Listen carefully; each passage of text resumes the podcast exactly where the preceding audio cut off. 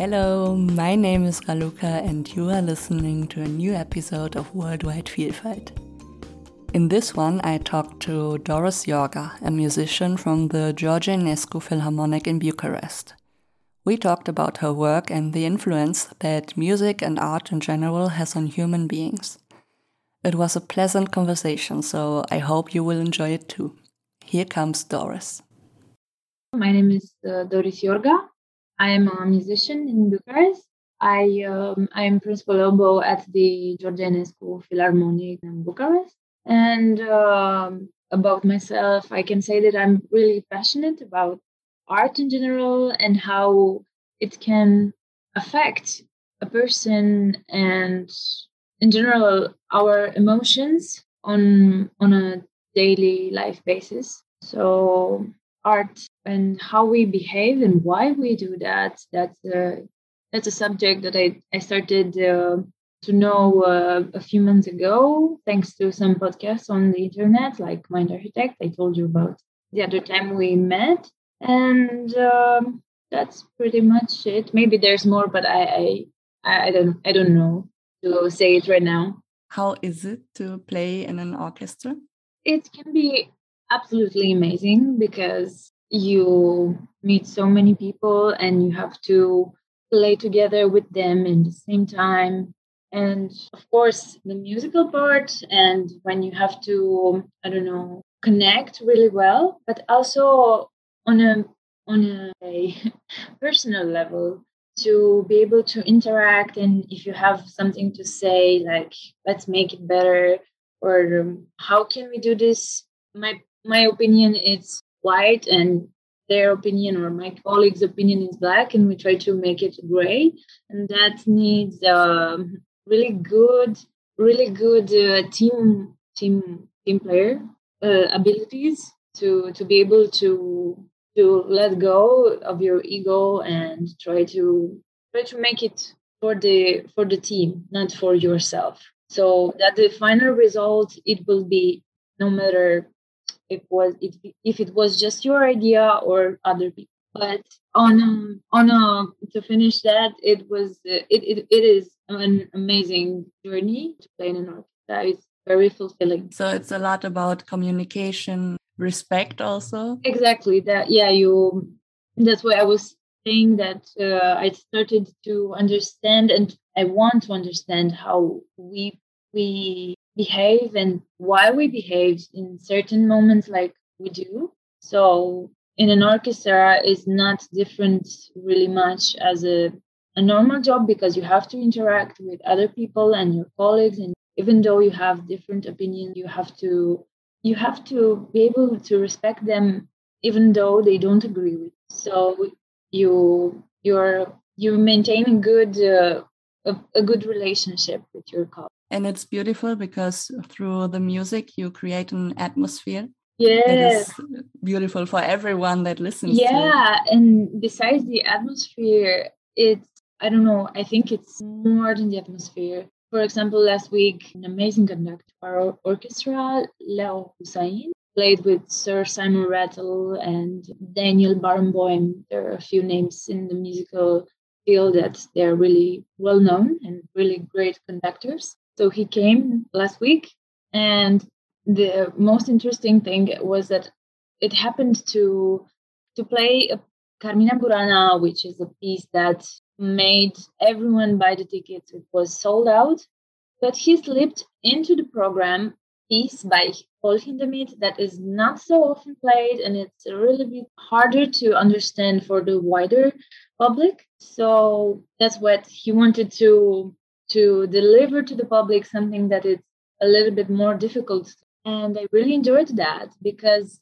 it's an amazing piece. It's called Symphony Mathis der Maler, the paint Mathis the painter, and big story behind of it. I don't want to get into that because I won't stop talking. And uh, the funny thing and the funny part is that I met with him randomly on the street on a terrace. We would drink some lemonade, some beer, or something cold because it was really hot Uh, outside.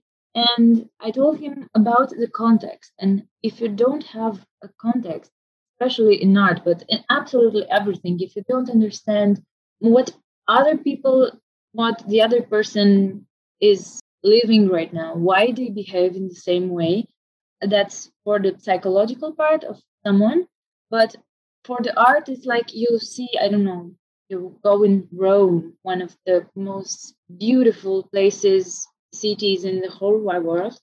And there's a lot of history, thousands of years of history, but you don't know anything. Just look at those paintings, sculptures, and you say, wow, they're so pretty. But if you don't know what happened there, who, why wanted Michelangelo to, I don't know, draw or do that vein in that way more pumped or more slightly, I don't know. Uh, if you don't have context, understand why, for example, when I went to Rome, when I heard someone told me that this is where Brutus wanted to plan the attack and to kill Caesar. And I was like, oh my God, that's so amazing. I did not know. And I remember that building right now, but if that person would have not told me that that happened there, that building would have been just another very beautiful building, but just another. So that's the same with the context. If you don't understand what happened there, what's the reason behind of it, you cannot understanding, and that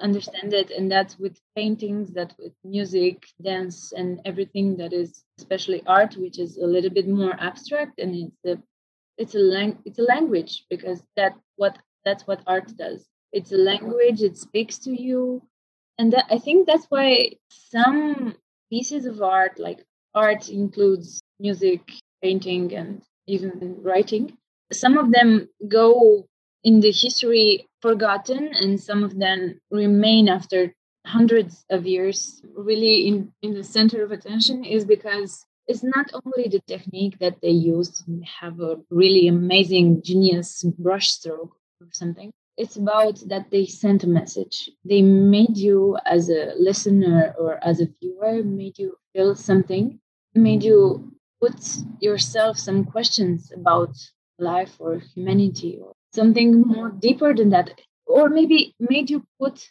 a question to yourself that you don't even know you you're like why? Why i'm so mesmerized by that? And if you stay in silence with yourself you will understand and that is art. That speaks to you in not in words especially even though there's opera but you know what i mean. And that's that's so amazing. That's so amazing and yeah i'm really rediscovering it everything. I mean i'm i right now I'm 25 years old and I started playing music at six or seven years old, so a pretty long time. But when you're so little, and I don't know, my parents signed me up in the music school, you go with the wave, you know, I, as a little musician. You go with a wave, that's what you do in school. But I, I've reached right now a point that where I put myself the question, why am I doing? Why what what can I do to help others? And is it what I do helping others or in a, in even changing something in a positive and not in a negative one? We always change only by by speaking. We all, always change something in the world by speaking. Yeah, and that's so uh, that's so amazing because we don't understand the impact that we have.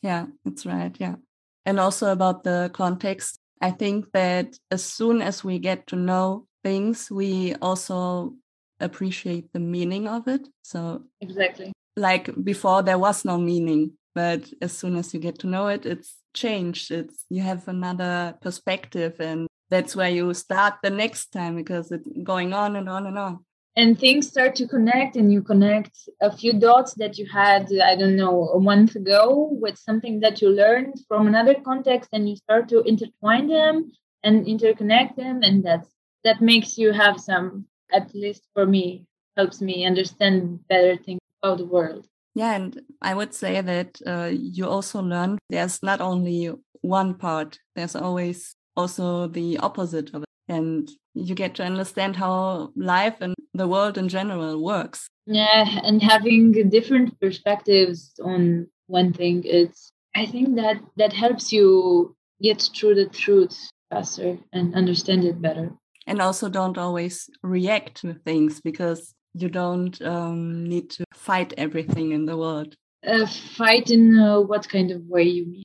I think that some people um, fight things which they don't know in their own life. Like everything that's not normal to them is already a problem. Oh yeah, yeah, yeah. That's that's normal, I think, because I told you about that podcast. It's it's a Romanian podcast. Maybe they will translate it sometime because it's absolutely golden about understanding why we react and how we function on a neurological psychological way. So few things to say about that is that it's normal to behave like that.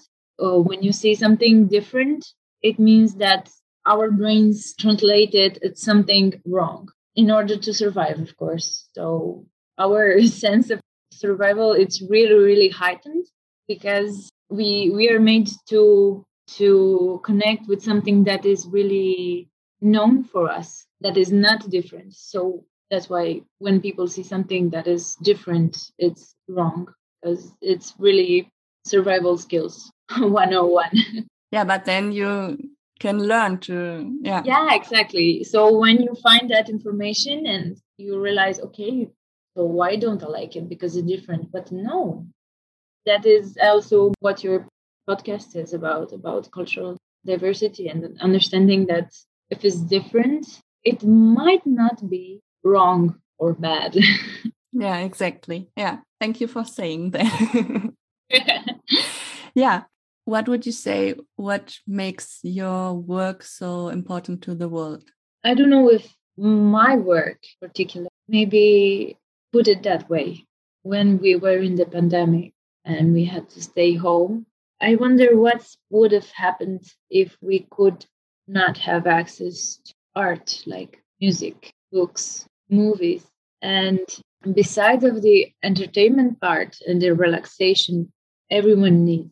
Every time I come back from a difficult day, I get home, I either see, I don't know, I really enjoy watching Friends right now. It's really, really funny and I don't need so much energy to watch it. So that's what I do when I'm really exhausted. But in the other times, I like challenging myself with a book and always with a pencil and writing something that I like, making notes on on that, and that makes me feel better.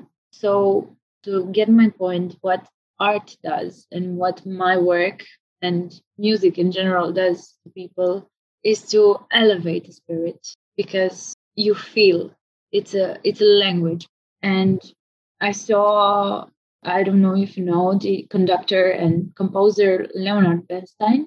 Uh, he had a lecture at harvard 90s i think or 80s there are six episodes they last two hours each. A lot of information to take in even though for a musician but he questioned him, himself at some point. He said i wonder how music and this kind of expression appeared. And he said, I imagine that I'm a baby in the prehistorical times and I'm hungry. I get angry because I'm hungry and I get ever angrier. So the instinct is to to attract your mother's attention as a baby to feed you. And you're like, mm, mm, and you do like, ma. And that's that is the beginning of things and the words actually that begins the language and how language appeared and another interesting idea maybe it applies to culture and how actually we are so diverse and in the same time so alike that in i don't know maybe more than 16 languages the word mother includes the syllable ma or ma mo or mu mother, mother, mama, oma, and that kind of mama. And then he, Leonard Bernstein, uh, said, okay, so that's how language appeared. And he has more hypotheses on language, but then he said, so how music appeared and the child he wants something from his mother when he grows. Of course he's not a baby anymore. And says ma like ma can you give me something? Or ma. So that going up or down of the voice it's already a singing so this whole large explanation it's a parallel to understand how actually music is just language and how every note put together with another make a combination that have a special meaning. And maybe we don't feel it consciously but in a more deeper level our being and emotion feels it and i don't know resonate. And that's that's why music is such an abstract language but in the same time you feel it. You maybe there's there's moments you you hear a song or a piece and you're like i don't know why i like it or it doesn't have words. That is in classical music of course because that's what i do and i i hear that more. But you you hear it you like it and you don't know why i like it. You just you just feel that oh it suits your thing or when you have a broken heart you listen to music and you feel that that music makes you tremble or makes you oh this this music knows me or feels me or i feel them so it's just about feeling and the fact that we are so emotional beings. Everything is emotional and how we react is is just our need for love and empathy. Mm, very interesting yeah. I was thinking how can it be that different types of music don't get to everyone? Like you said that we understand music we we react to it we um, combine our emotions with music but also there's for example metal or something really different and it i don't know it's like another language then would you say it like that yeah it's a kind of maybe a different instead of talking like that talking like that and really dark I don't like really, really sticky. And you know, it's it can be that kind of difference in language, but on a musical level. That's what I see right now. If you ask me that question, and yeah, but I I just heard the other day there's a theory that rock music did not appear in the I don't know 50s, but actually at the Aztec a long time ago when they were singing about their happiness and about their rituals and they started banging sticks on rocks. And that's how scientists realized that rock rock music actually appeared really interesting. I don't know. I, I don't know more info about that. Maybe some other time I'll, i will tell you more. But it's interesting yeah. It's a, yeah it's an interesting idea. I'm trying to imagine how you, as a little girl, got fascinated by that kind of music, like classical music. It's, I guess, it's not usual. As a kindergarten, I started singing, and I liked to sing, and started playing piano until the age of eleven. When I realized that I didn't feel like I could express myself so good, I didn't. There, there was something that didn't click but when I, I started playing oh, oboe, it clicked. But until the age of 12 or 13, I I played like more childish pieces, songs that are more for kids. And slowly the repertoire that I started playing was more and more mature and more complicated. So I started, I don't know, I discovered it that it's such a complex and yet simple language the classical one. So I want to understand how it's like to don't be used to classical music so I can help people. That's some of the things that I want to, do in the future to help people understand and vibrate together with the classical music because it's still it's still so abstract. For example, in, in Romania, people even 100 years ago and even today in the village and people who are really rooted in the tradition in romanian tradition they are playing folk music which is so simple and yet so beautiful but it is not related at all to the classical music that we know so being able to understand classical music needs to to be able to not worry about the next day and unfortunately, there are so many people who worry if they're able to provide a, I don't know, an education for their children or be able to to eat at a restaurant one time a week. It's sad because it, it's not able to to speak for so many people, even though if there would be some kind of explanation at the beginning of a concert and someone would say, if you will hear that passage, na na na na na na, the composer wanted to say that. People, of course, will understand and vibrate more easily with them. But in the same time, I don't, I don't know. It's it's a really elaborate and complicated uh, process, and that mainly is the, the reason why people don't understand it every time. And sometimes, you no, sometimes even I don't understand it at the beginning, but then I start looking into it and reading about that composer's life and what happened, why he decided to, I don't know, write a symphony in A major and not C major, and what why some composer didn't want it to write in a certain tonality and go atonal, which is no tonality at all because we are all changing. So it's a it's a larger process and bigger bigger than us. I remember that when i was at your concert there was also a pianist.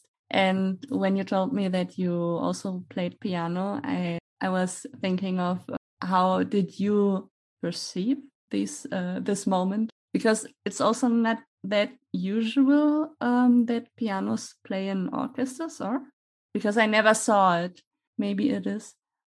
So there's there's two possibilities: a piano that plays with the orchestra as a soloist, and he has a solo part, and the orchestra just accompanies, you know, just just supports the soloist. So that it's just like in opera, he is the opera singer, the piano, you know. And there's the other possibility that in uh, that the pianist can play alongside, I mean, together in the orchestra as a part of the orchestra. It's just another element from the whole mechanism is just a, a small, tiny wheel. But the, no, actually, it's not. It's not common to be in an orchestra or piano. But as a soloist, it's it's quite it's quite common. Okay, and it was a soloist in that moment. He was a soloist. Yes, he was in front of the orchestra, so he was a soloist. Usually when he is not a soloist he stays more on the side. Okay mm, yeah because i i saw that he was very central yeah, yeah, and he always yeah, went with the conductor and came back with him yeah. They both have really important uh, parts in the mm-hmm. piece. Uh, as i was there watching uh, the orchestra i also thought of how does it work that a conductor also uses like another language with you as players of an instrument. He uses the, the language of movement. It's a little bit related to choreography and dancing because if he does a gesture that is really fluid, then the music will be very fluid. If he does really short and very precise kind of movement, then you play really short and precise. So you translate it to the audio part to the musical hearing. So it has a really important role and a difficult one because it is not easy to put together so many people and help them and inspire them because i think that's what a conductor should do to inspire the music that he wants to the to the orchestra and further to the audience. So, is it different when another conductor uh, is there if it's not the same? Yes, yes. No, it's not the same. Never is never the same with a different conductor because we are we're all so unique. Every one of them has a different perspective of the piece that he is conducting and the orchestra is playing and a different technique because he moves different. Maybe one of them is uh, i don't know has a back problem and can't move so so easily with his hands. And the other is really flexible and helps us understand more uh, better his gesture. It's a lot uh, of uh, of technique and uh, insight in that kind of way about conducting. So would you say that you play different without a conductor? Because you have to train also Yes, it's uh, there are really just a few orchestras. There, the most known of them is Les Dissonances in Paris, and it's a really famous orchestra that plays without conductor. Those people, those musicians, are rehearsing a lot to play together without a conductor. So they have to communicate 1,000 times or 100 times more than a normal musician in order to be together and never, because there's always the risk, even though you have a conductor, there's always the risk that you don't you are not together with the other musician. You might fall a little bit behind or further. So being able to play without a conductor perfectly together it requires a lot of skill and communication uh, on a deeper level.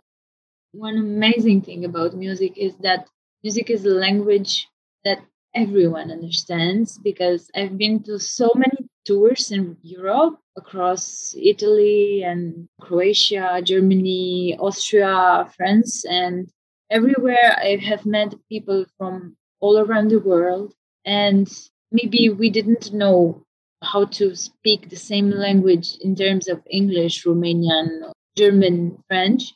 But when we started playing and we had to play something together, that was so magical that we understood without words. We connected, we made the same thing without having to explain it, just feel it. And that is the one extraordinary thing about music. Yeah, I can imagine. And also, I cannot imagine because I don't know if I ever uh, had this feeling because I think it's really beautiful. It's a big thing. Yeah, yeah. Being able to connect with someone without words it's it's quite interesting. You you gave me an idea right now that i had a few weeks ago that everyone should play an instrument at some point of their life preferably when they are smaller younger because it helps your brain develop very multilateral and even in the left area and also in the right area because it challenges your creativity and also your i don't know movement because you really have to to be able to to hold and play and and um, synchronize uh, physically and mentally because it's it's a more mental challenge than physical even though it's also physical. And i think it helps people understand more about life and more about themselves as a person. Um, I have just one or two last questions. What would you like to leave in the world? As I told you earlier, I would like to have a positive impact on the people that I encounter with. And as a musician, seeing people feel emotions on a on a deeper level and even on a on a visible visible level. For example, I had a concert with there's a cello concerto by Gulda. Listen to it later. It's a really a very interesting concert with jazz influences and a lot of influences in it. Is not just classical. And while playing that concert like a month ago in a cello festival in Bucharest. In the first row, there was a, a little girl with her mother. I was looking at her, and she was so visibly happy and making faces like, and then, ah, wow, that's so cute. And seeing her show her emotions like that, so visible and without a barrier, that made made me feel okay, that's why I do it because I can make people feel things. For for a little girl, it was happiness and uh, curiosity that she felt. But for other people, since I, I'm playing go-go, many people came to me and said, "You made me cry," because that was so intense, so beautiful. That's what the mother came to me after a concert when I played Shostakovich 11th Symphony, which is called 1905 about the, the massacre that happened in the in Russia. You can imagine um, the palace in, in Russia, and it just was fresh snow, white snow, and they were protesting peacefully and they shot them all and that they called it the red the red sunday if i can remember well so shostakovich was able to to put that in music and i when i heard that it moved me and i tried my best to give that feeling to the audience so when someone came to me made me cry I don't want people to cry, but I wanted to help them feel things, to help them emotions. And sometimes it's good to cry because you you remove or let out some of your energy that needs to of your inner self. What I, I learned because as a teenager I started to go on tours with orchestras um, in Europe and meeting there so many people from so many countries. I think helped me understand that we are not that different, even though we speak different languages or have different traditions. Because after all, we all want to be loved and understood and heard, and we just need empathy, even no matter no matter what. So, and that's how you actually, I think, connect, understanding that on a basic level, we are all the same. We just want to be well, and, like I said, be heard because sometimes we are not. Yeah, it's true. Yeah. Heard and seen. Yeah.